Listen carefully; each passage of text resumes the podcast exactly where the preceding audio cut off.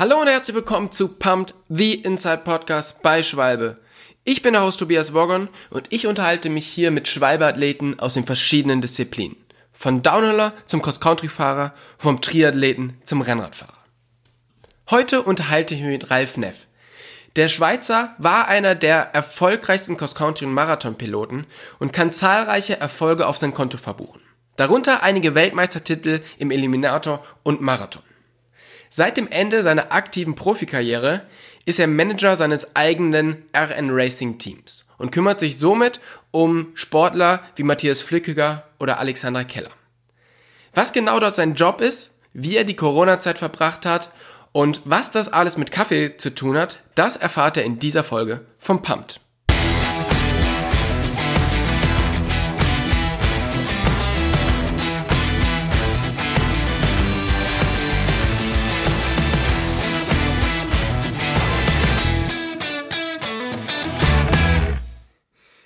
Ralf, vielen, vielen Dank, dass du dir die Zeit nimmst, mit uns hier für den Podcast zu reden. Wo erwische ich dich denn gerade?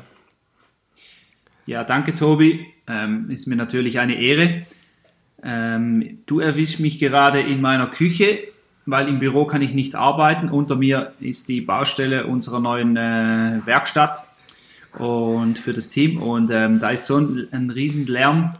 Ähm, da würdest du alles andere hören als meine Stimme. Okay. Ähm, wir waren ja vor ein paar Wochen auf unserem Sanded Ride, sind wir auch zu dir gekommen und haben dir ein Paket geliefert.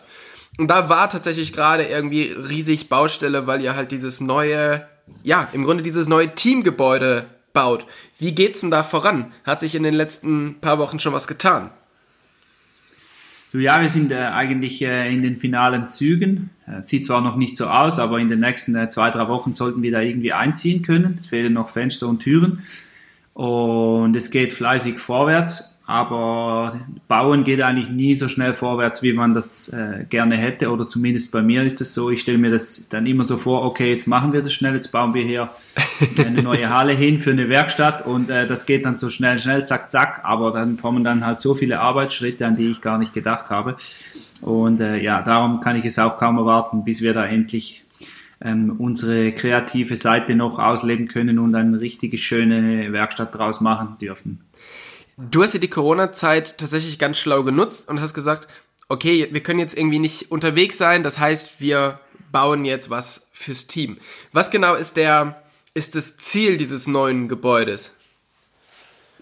Ja gut, wir sind als Team halt in den letzten Jahren äh, immer weiter gewachsen, mehr Fahrer, mehr Material und ähm, wir hatten gar nie die Zeit, uns irgendwie so ja, auszubreiten oder irgendwie eine, eine Halle zu mieten, um das richtig äh, professionell zu gestalten, dass wir da auch die ganze Logistik und so weiter richtig machen können. Also vorher sind wir nach einem Rennen nach Hause gekommen, da bei mir daheim, wo die Werkstatt ist, haben wir dann äh, gewartet, ähm, bis es Mittwoch war, bis wir die Zelte irgendwann mal trocknen konnten draußen und ähm, mussten da immer hin und her räumen ähm, und ja, jetzt ist dann halt mal irgendwie letzten Winter ist der Plan entstanden, dass wir hier einen kleinen Anbau realisieren könnten. Und wo wir dann wirklich da drinnen, in, in dem Anbau drin, könnten wir dann die Zelte aufstellen. Wir könnten hineinfahren äh, mit dem Bus, ein- und ausladen bei Wind und Wetter. Und ja, für uns war dann eigentlich die Corona-Zeit, klar war sie, war sie richtig scheiße, wie für alle, aber wir konnten sie dann halt wirklich gerade selber nutzen und, und da selber Hand anlegen ähm, da wir gerade kurz bevor das alles losging noch die Bewilligung für den Bau gekriegt haben. Also quasi Glück im Unglück. Wenn man in deine Sozusagen. wenn man in deine Werkstatt reingeht, dann hängt direkt über einem Eingang ein Schild, was irgendwie dein dein Radclub dorthin gehängt hat. Ralf Neff Europa und Weltmeister steht da drauf. Und jetzt habe ich mal bei Wikipedia nachgeschaut und war tatsächlich fast ein bisschen überrascht, wie viele Titel du eigentlich gewonnen hast. Und zwar in so vielen verschiedenen Kategorien. Ähm, kannst du die mal kurz aufzählen? Das ist schwierig. Ich weiß einfach, dass ich meinen ersten großen Titel in 2003 gewonnen habe, als im ersten Jahr bei der Elite, nach der U23-Kategorie, im ersten Jahr gleich den Europameistertitel. Der war ein, ein wenig überraschend für mich und für alle anderen auch. Und äh, ja, nachher konnte ich äh, einige Titel einfahren im Marathon, im Cross Country, Europameister eben, wie schon gesagt, Weltcupsiege. Leider hat es mir nie gereicht zum Weltmeistertitel im Cross Country. Ich wurde nur Zweiter. Äh, Im 2006 Marathon-Weltmeistertitel dann dafür. Ähm, Im 2000, äh, ja, das war glaube ich 2006 Marathon-Weltmeistertitel. Und ja, halt viele Europameisterschaftstitel und Medaillen, Weltcup-Podiumsplätze, Schweizer Meistertitel. Aber etwas fehlt mir, etwas Großes und das wäre immer mein großer Traum gewesen. Das wäre wahrscheinlich deine nächste Frage gewesen, oder? Olympia. ähm, nee, tatsächlich nicht. Was, was mich so fasziniert hat oder was ich so interessant fand, der letzte Weltmeistertitel, den du errungen hast, war der Eliminator-Titel. Also quasi Sprint. Und davor war es Marathon, also quasi zwei Disziplinen, mehr oder weniger auf dem gleichen Rad, aber ja trotzdem komplett unterschiedlich. Also wie, wie hast du es geschafft, da, weil jetzt ist es ja so, Leute spezialisieren sich halt auf das eine oder auf das andere. Und du warst aber in, in beiden Disziplinen oder in allen drei Disziplinen so gut. Woher kommt das, dass du einfach so erfolgreich dort warst? Ja, ich denke, das hängt eigentlich zum größten Teil von den körperlichen Voraussetzungen äh, ab. Ich habe sehr ähm, schnelle Muskulaturen, also spritzige. Ich bin sehr äh, explosiv und ähm, das kann man aber gut umwandeln, auch in, in äh, langsame Muskelfasern. Also wenn ich so drei, vier Wochen im, im Engadin in der Höhe äh, Pässe gefahren bin, konnte ich nachher auch sehr gut Pässe hochfahren oder eben Marathonrennen fahren. Und da habe ich mich dazu mal wirklich sehr auf die Marathon-WM vorbereitet. Bin, glaube ich, fünf Wochen lang bin ich in der Höhe nur Pässe gefahren und nur lange Aufstiege und das hat dann geklappt so. Und im 2012 ähm, der Eliminator-Titel, das ist natürlich, das muss man schon sagen, ähm, das war der erste Titel, so es war für alle neu. Es war so ähm, eine Disziplin, die man nicht so richtig kannte. Und das Rennen war dann speziell und am Schluss da im Finale, wo ich dann gewonnen habe, hat nicht mehr nur ähm, die, die hat nicht mehr nur der Sprint entschieden, sondern das Rennen für die Sprinter war dann wie einfach zu lange oder die haben schon zu viele Sprints gemacht in den ganzen Vorrunden, die waren dann im, im Finale müde und ich als Cross-Country-Fahrer hatte halt die Ausdauer dazu, dass ich im Finale nochmal Vollgas konnte und konnte mir so den, den Titel sichern. Wir haben uns ja kennengelernt, als wir beide für BMC unterwegs waren. Für mich war ja. es so der erste Sponsor und für dich dein letzter in der aktiven Karriere. Wie schwer war es für dich, nach so einer erfolgreichen Karriere den Punkt zu finden, wo du sagst, okay, jetzt, jetzt reicht's, ich höre jetzt auf mit aktivem Rennenfahren? Das war eigentlich überhaupt nicht schwer für mich. Es war so, ich war dann irgendwie 35, hatte zwischendrin immer wieder mal Rückenprobleme, die muss ich dann später auch mal noch operieren. Und ähm, ja, der, mein Rücken funktionierte mal, mal nicht. Und irgendwann spürst du dann so, okay, wenn es dann auf ein Rennen zuging, du gibst alles und trainierst perfekt, ernährst dich perfekt, äh, lebst hochseriös und dann, dann hält der Rücken nicht und du kannst links kaum treten das kotzt sich dann halt irgendwann an oder dann denkst du, ja, dann, dann lohnt sich ja der ganze Aufwand auch nicht. Und dann im, im letzten Jahr, so im 2015, war ich da sehr konstant, habe das irgendwie hingebracht, dass der Rücken meistens hielt und konnte nochmal so richtig äh, für mich befriedigende Resultate einfahren. Und dann wusste ich, okay, jetzt, jetzt so kann ich für mich perfekt abschließen, ähm, so richtig im Guten gehen mit, vom Rennsport und ähm, habe eigentlich dann so Mitte Saison entschieden, dass es, dass es das war, dass ich da die Saison noch, noch fertig mache, dass ich noch, noch Ziele habe. Ich wollte noch mal auf ein Weltcup-Podium, wollte noch Rennen gewinnen, das konnte ich dann alles erreichen und ja, für mich war es dann irgendwie so wie ja, ein Traumende am Schluss. Es war einfach perfekt. Also, hast du es denn irgendwann bereut, mal äh, aufgehört zu haben? Nee, keine Sekunde, nie. nee, für mich war es war so eine geile Zeit, 13 Jahre Profi, in den größten Teams der Welt zu fahren, mit den äh, ja, mega coole Leute getroffen zu haben im, im, im Rennsport drin. Aber irgendwann, ja, es war, es war fertig, oder? Irgendwann kommt, kommt ein anderer Teil im Leben. Ich wollte nicht immer ähm, eigentlich 24 Stunden äh, Sportler sein. Ich wollte auch mal einfach ins Bett gehen, wenn ich Lust habe, ins Bett zu gehen und nicht, wenn es Sinn macht, für den Sport ins Bett zu gehen. Ich wollte mal essen, was ich, was ich will und ich wollte einfach äh, äh, ja, wenn ich am Grillieren bin, wollte ich nicht nur einfach äh, äh, Pulle essen, sondern ich wollte halt Würste und so weiter und das konnte ich vorher nie so richtig. Mhm. Also meine körperlichen Voraussetzungen waren so, dass ich eigentlich eben sehr schnellkräftig war und, und gute Voraussetzungen hatte, aber beim Gewicht musste ich immer etwas schauen und das war immer so ein bisschen im Hinterkopf und darum war ich so richtig bereit für den zweiten Teil ähm, in meinem Leben. Und wenn du sagst, du hattest so Rückenprobleme, ist es dann irgendwas, was von einem Sturz kam oder hat sich das einfach über lange Zeit eingeschlichen oder wie, woran lag das? Und vor allen Dingen, wenn du das sogar operieren musstest? Ja, das weiß man eigentlich im Nachhinein nicht so genau. Oder schlussendlich habe ich ja mal äh, Maurer gelernt, habe eine Lehre gemacht, drei Jahre. Da habe ich ganz normal gearbeitet auf der Baustelle und äh, natürlich nicht immer so äh, konform die Sachen ähm, gemacht, wie man das sollte. und dann kamen da Stürze dazu und dann ist da wahrscheinlich auch noch äh, ja, eine Veranlagung dazu. Und ja, alles zusammen hat dann halt einfach gegeben, dass, dass ich ab 2009 ähm, konstant irgendwie Rückenprobleme hatte und das hat immer ausgestrahlt ins linke Bein. Ich habe dann nicht mehr das, das gleiche Gefühl gehabt wie vorher im Fuß, war auch nicht mehr, also das, ich war auch nicht mehr der gleiche Fahrer äh, nach, dem, nach der Saison 2009. Und dann habe ich einen Punkt, mag ich mich aber gut drin, ich habe dann mal noch so richtig hartes Krafttraining angefangen. Äh, das war da gerade Mode, da haben alle gesagt, ja, zum Cross Country, die Rennen werden kürzer, du brauchst mehr Kraft und so weiter. Dann habe ich da so richtig Krafttraining gemacht im Winter und da habe ich, glaube da habe ich, denke ich, nicht alles so richtig gemacht. Und ähm, der Rücken war dann halt im Eimer. Ja. Und, aber heute eben, ich muss jetzt operieren, Bandscheibenoperation und heute ist eigentlich alles, alles gut. Ich spüre das noch ein bisschen natürlich, de, aber ich habe keine großen Schmerzen mehr. Das ist doch sehr gut. Wie viel sitzt du denn jetzt mittlerweile selber noch auf dem Rad? Ja, im Moment wieder etwas mehr, weil wir weniger Termine haben. Wir, wir sind vielfach, oder ich bin vielfach am Abend daheim, was, was uns eigentlich vor der Corona-Zeit fast nie passiert ist.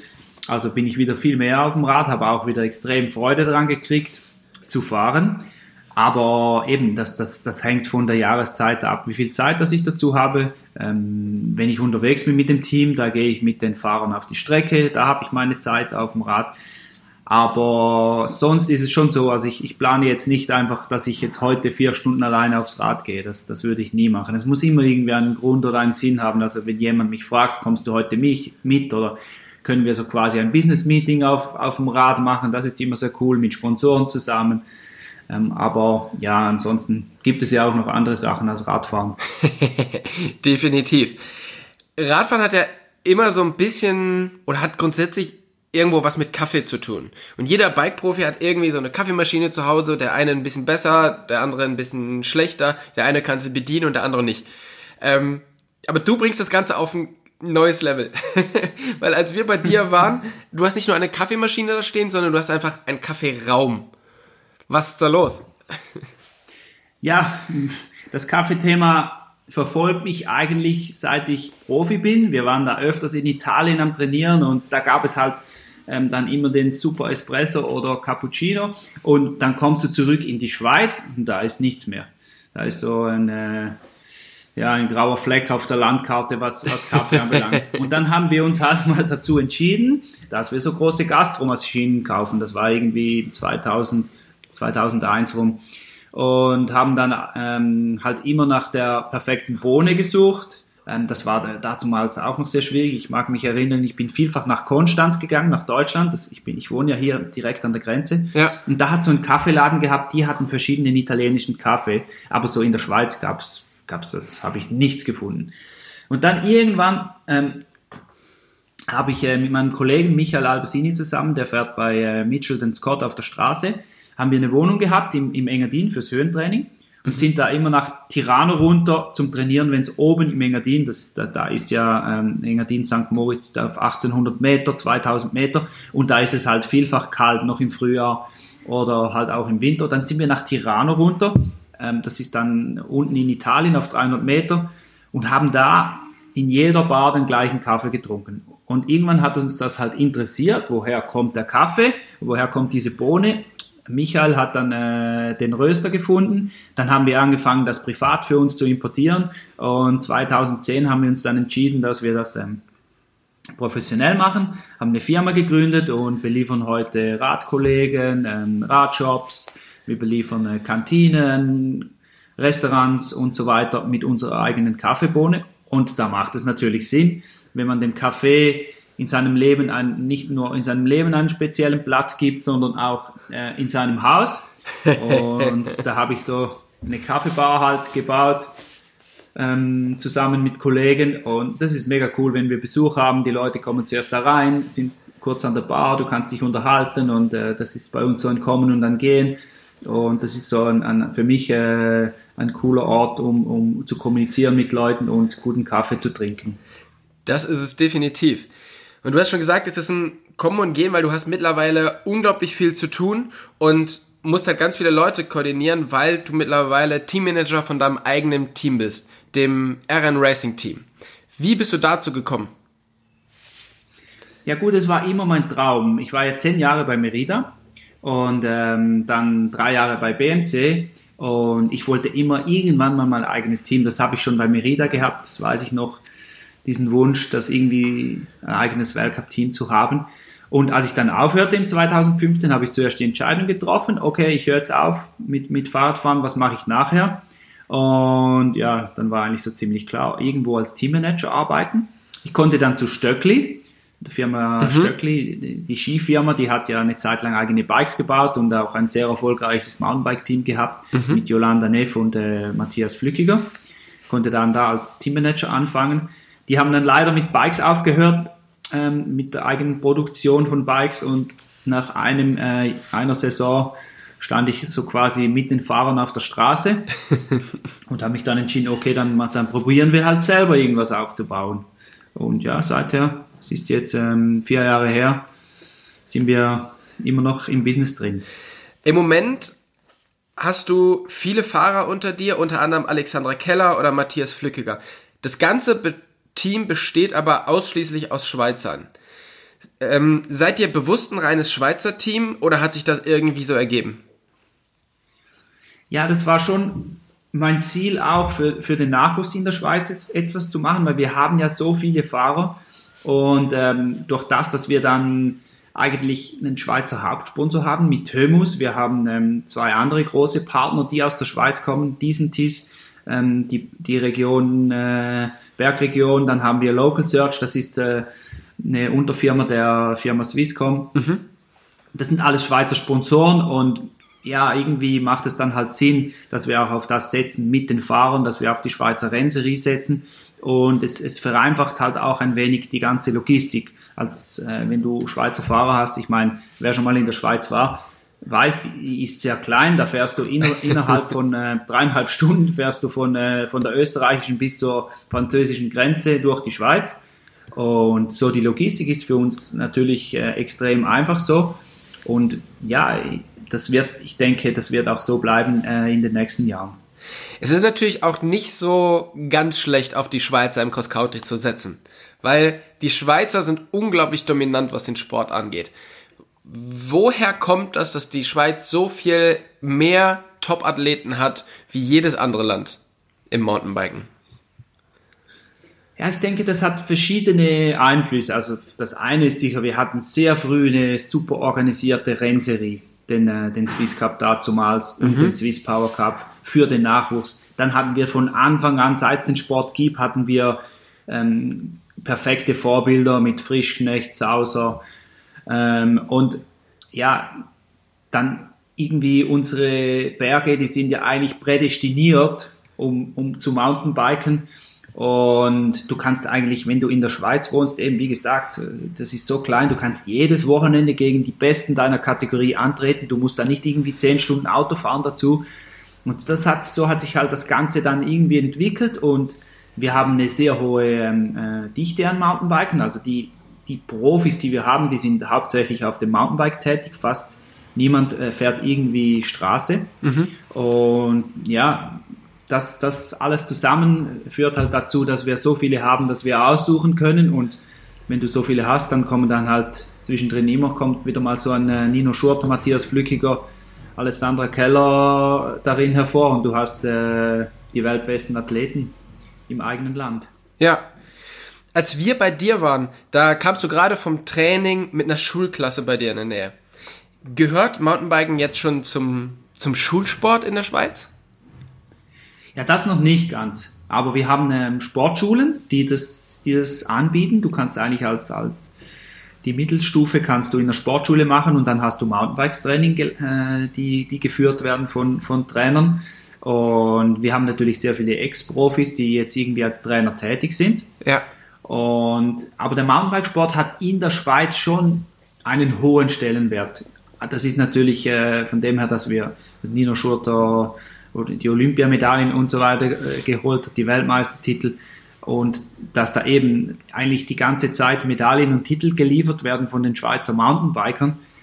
Durch das ist die, ja, ist es in der Schweiz, ich würde jetzt mal sagen, wir haben schon Fußball und Eishockey, das da extrem wichtig ist. Vielleicht noch Tennis, aber dann kommt, äh, dann kommt Mountainbiken und äh, das ist schon sehr cool, wenn du da jeden Sonntagabend ähm, zur Primetime dann ähm, die Rennen vom Swiss Cup und so kurz so ein Recap schauen kannst, das, das, das bringt allen viel und macht den Sport halt äh, umso interessanter für alle Fahrer auch.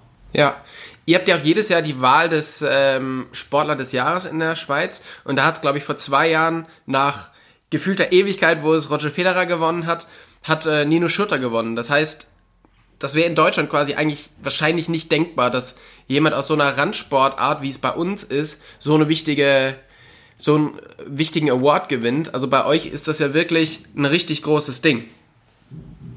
Ja, bei uns ist das schon eben, das ist richtig groß und vor allem Roger Federer hat den mehrmals gewonnen, dann mal Stan Wawrinka, dann irgendwelche Ski-Superstars ähm, oder was auch immer und Nino war immer dabei in den ersten paar Positionen und dann war es eigentlich wirklich, dann haben sich alle gefragt, wann passiert es endlich oder passiert es nie? Und eben, das war mega cool, dass das vor zwei Jahren, vor zwei Jahren war das, glaube ich, dass Nino dann den, diesen Award äh, gewinnen konnte. Und auch für die ganze Sportart ist das natürlich für die ganze Akzeptanz in der Bevölkerung ist das auch wieder sehr wichtig. Ja, und das ist natürlich auch für dich als Teammanager unglaublich wichtig, weil umso mehr, ähm, ja, mehr Aufmerksamkeit der Sport generiert durch sowas, umso einfacher hast du es natürlich auch als Manager bei deinen Sponsoren. Was ich mich gefragt habe, ist, was machst du eigentlich als Teammanager die ganze Zeit und wie schaut so ein Renntag bei dir aus? Ja gut, das frage ich mich auch, was ich eigentlich die ganze Zeit mache. Das fragen sich wahrscheinlich deine Fahrer auch, oder? Irgendwas ist immer. Also für, für der Hauptjob, wir sind, ich muss es sagen, wir sind kein Factory-Team, ähm, das ist ein privates Team, das aus verschiedenen Sponsoren, äh, von verschiedenen Sponsoren unterstützt wird. Ähm, so, wir haben jetzt nicht das Budget, das unendliche Budget. Wir müssen ein bisschen auch auf die Finanzen schauen.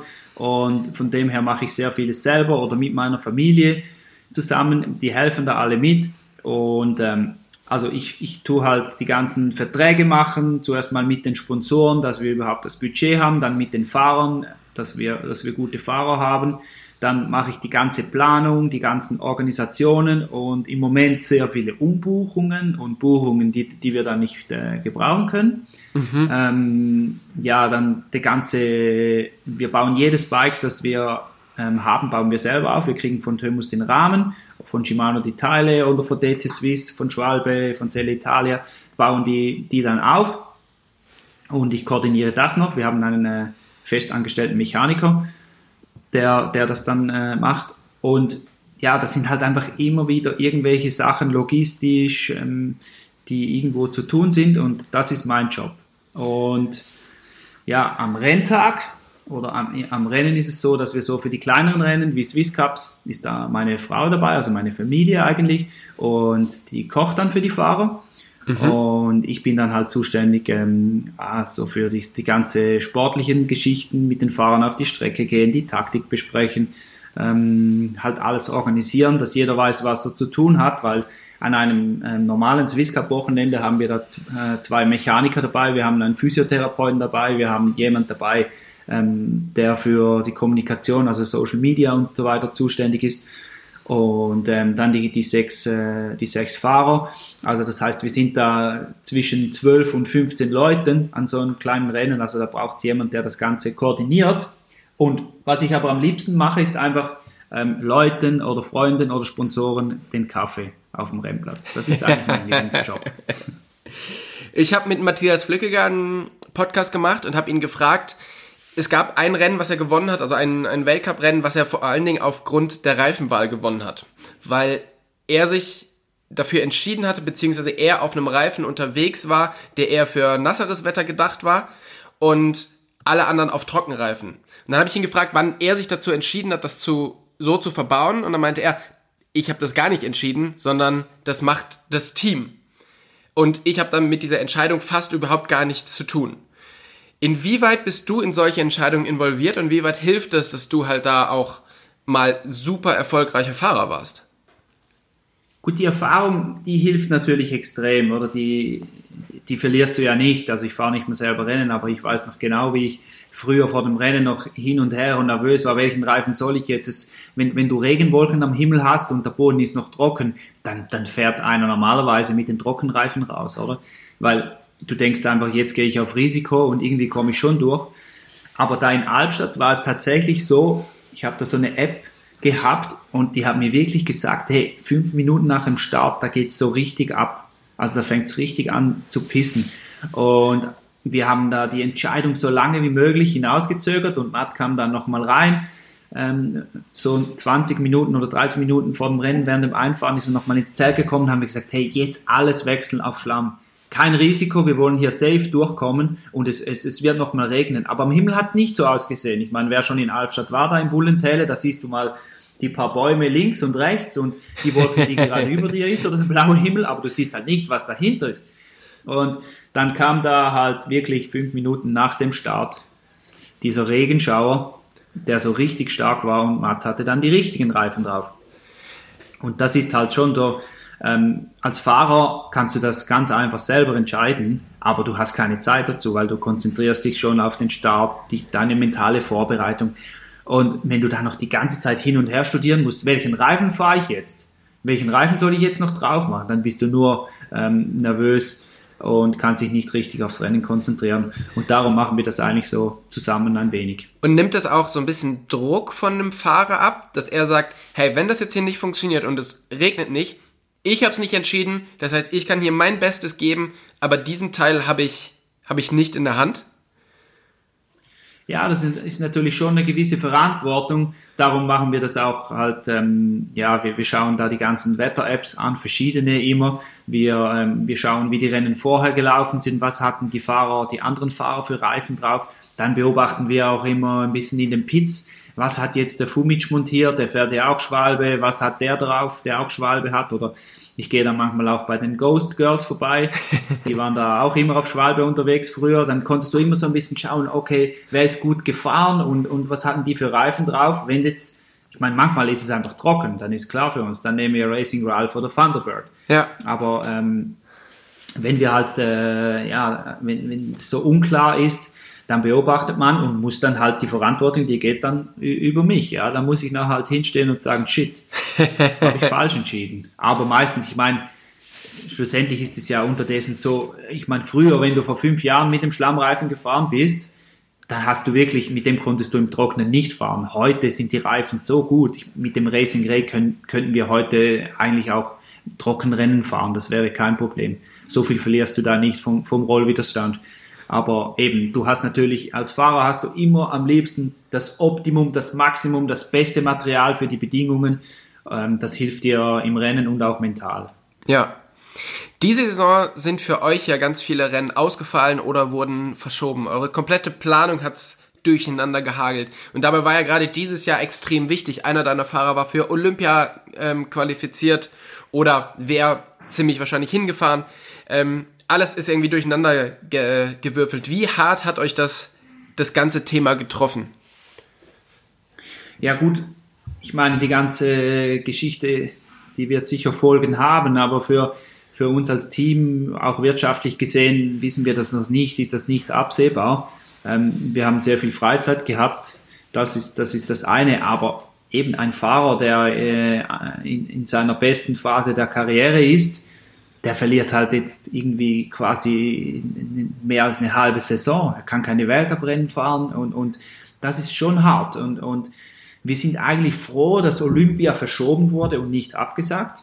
Mhm. Ähm, und ich denke, dass das war wichtig auch für die Fahrer, um, um wieder einen Fokus zu haben oder um zu sagen, okay, jetzt Jetzt können wir dieses Jahr ein bisschen zurückfahren äh, und nächstes Jahr dann wieder Vollgas auf Olympia. Aber ja, ich meine, planbar, um ganz ehrlich zu sein, planbar ist ja im Moment gar nichts. Wir wissen nicht, was jetzt kommt, was passiert und das hat uns ja Corona deutlich gezeigt. Ja. Wir haben vorher immer das Gefühl gehabt, wir wissen alles, wir können alles planen, ähm, aber das ist nicht mehr so. Ja. Normalerweise laufen ja die meisten Verträge nach dem Olympiajahr aus. Ist es bei euch auch so oder wird es genau so nächstes Jahr weitergehen und ihr verlängert einfach nochmal alles? Oder gibt es da irgendwelche großen Veränderungen? Ja, ist eigentlich im Moment, und mein Zeitplan wäre gewesen, dass wir die Verträge, die Ende Jahr auslaufen mit den Fahrern, dass wir die bis Mitte Saison verlängert hätten. Der Plan konnte leider nicht in die Tat umgesetzt werden, weil wir das irgendwo im April auf Eis legen mussten, weil wir nicht wussten, was jetzt passiert. Und, ähm, aber die Fahrer, die haben auslaufende Verträge. Wir sind aber da im Moment gerade an den Verhandlungen. Und das Ziel ist es, das Team so weiterzumachen ähm, mit, den, mit den Sponsoren, die wir jetzt haben, aber auch mit den Fahrern, äh, die wir jetzt unter Vertrag haben, weil ja, wir sind eine kleine Familie, äh, jeder, jeder gehört da irgendwie dazu. Und mein Ziel wäre es, dass wir die nächsten drei, vier Jahre mal so weitermachen. Ja. Es scheint ja dieses Jahr, wenn alles gut läuft, der härteste September aller Zeiten zu werden. Weil irgendwie alle Events, alle Veranstaltungen, alle Rennen sind in so ein ganz kleines Zeitfenster zwischen wir dürfen wieder Rennen fahren und es schneit. Ähm, da reingepackt. Wie hart ist diese Planung für euch und für die Fahrer? Können die überhaupt bei so ganz kurzen ähm, Rennintervallen dann vernünftig regenerieren von Wochenende zu Wochenende oder wird das eher spannend? Das wird sicher spannend werden. Also eben, ich meine, in Leogang äh, Mitte Oktober, da kann es gut sein, dass es mal einen Tag Schnee hat. Das, das wissen wir, oder? Dass wir morgens aufwachen und da ist alles weiß. Aber das macht es irgendwie auch spannend und wir sind einfach froh, dass wir wieder Rennen fahren können. Und die Belastung, die ist für alle Athleten genau gleich, oder? Da, jeder hat jetzt eigentlich eine, ein halbes Jahr gekriegt, um, um sich darauf vorzubereiten. Und die, die diese Balance besser finden, die werden dann auch besser durch den, ähm, oder die Belastung dann besser ertragen, die werden besser durch den September kommen. Und andere müssen halt versuchen, ähm, weniger Training zu machen und praktisch nur noch zu erholen zwischen den Rennen. Um, aber das wird spannend. Äh, ich denke gerade da an Nove Mesto, wo wir dann äh, in einer Woche zwei Weltcuprennen haben, auf der gleichen Strecke, gibt es da, das ist schon das Fragezeichen im Moment. Gewinnen da genau die gleichen Fahrer oder ja, kommt es dann, dann halt mehr auf die Erholung drauf an und es gewinnen ganz andere Fahrer. Ja. Wir sind gespannt, aber äh, was am wichtigsten eben ist, wir, wir freuen uns einfach darauf, dass wir, dass wir Rennen fahren können. Wird dann ähm, die Weltmeisterschaft dieses Jahr das erste Rennen sein, wo ihr auch Spike-Reifen mit im, im Truck habt? Müssen wir mal schauen. Das könnte noch eine, eine gute Überlegung sein. Am besten wäre schon, wenn wir die schon dabei haben. Auf alle Fälle. Ähm, die letzte Frage ist, wenn alle Rennen wieder stattfinden wie geplant, auf welches Rennen freust du dich am meisten? Ich freue mich am meisten ja, Lenzer Heide und Nove Mesto, das sind so, sind natürlich jetzt die, die Highlights im Kalender, oder wo, wo, wo wir seit Jahren immer hingegangen sind, wo seit Jahren mega coole Rennen stattgefunden haben, wo die Strecken extrem interessant sind, nicht nur zum Fahren, sondern auch während dem Rennen, weil das Feld immer schön zusammen bleibt. Und dies, das sind schon die zwei Highlights, ähm, wenn die dann stattfinden werden. Wunderbar. Dann wünsche ich euch auf alle Fälle dafür alles Gute und viel Erfolg.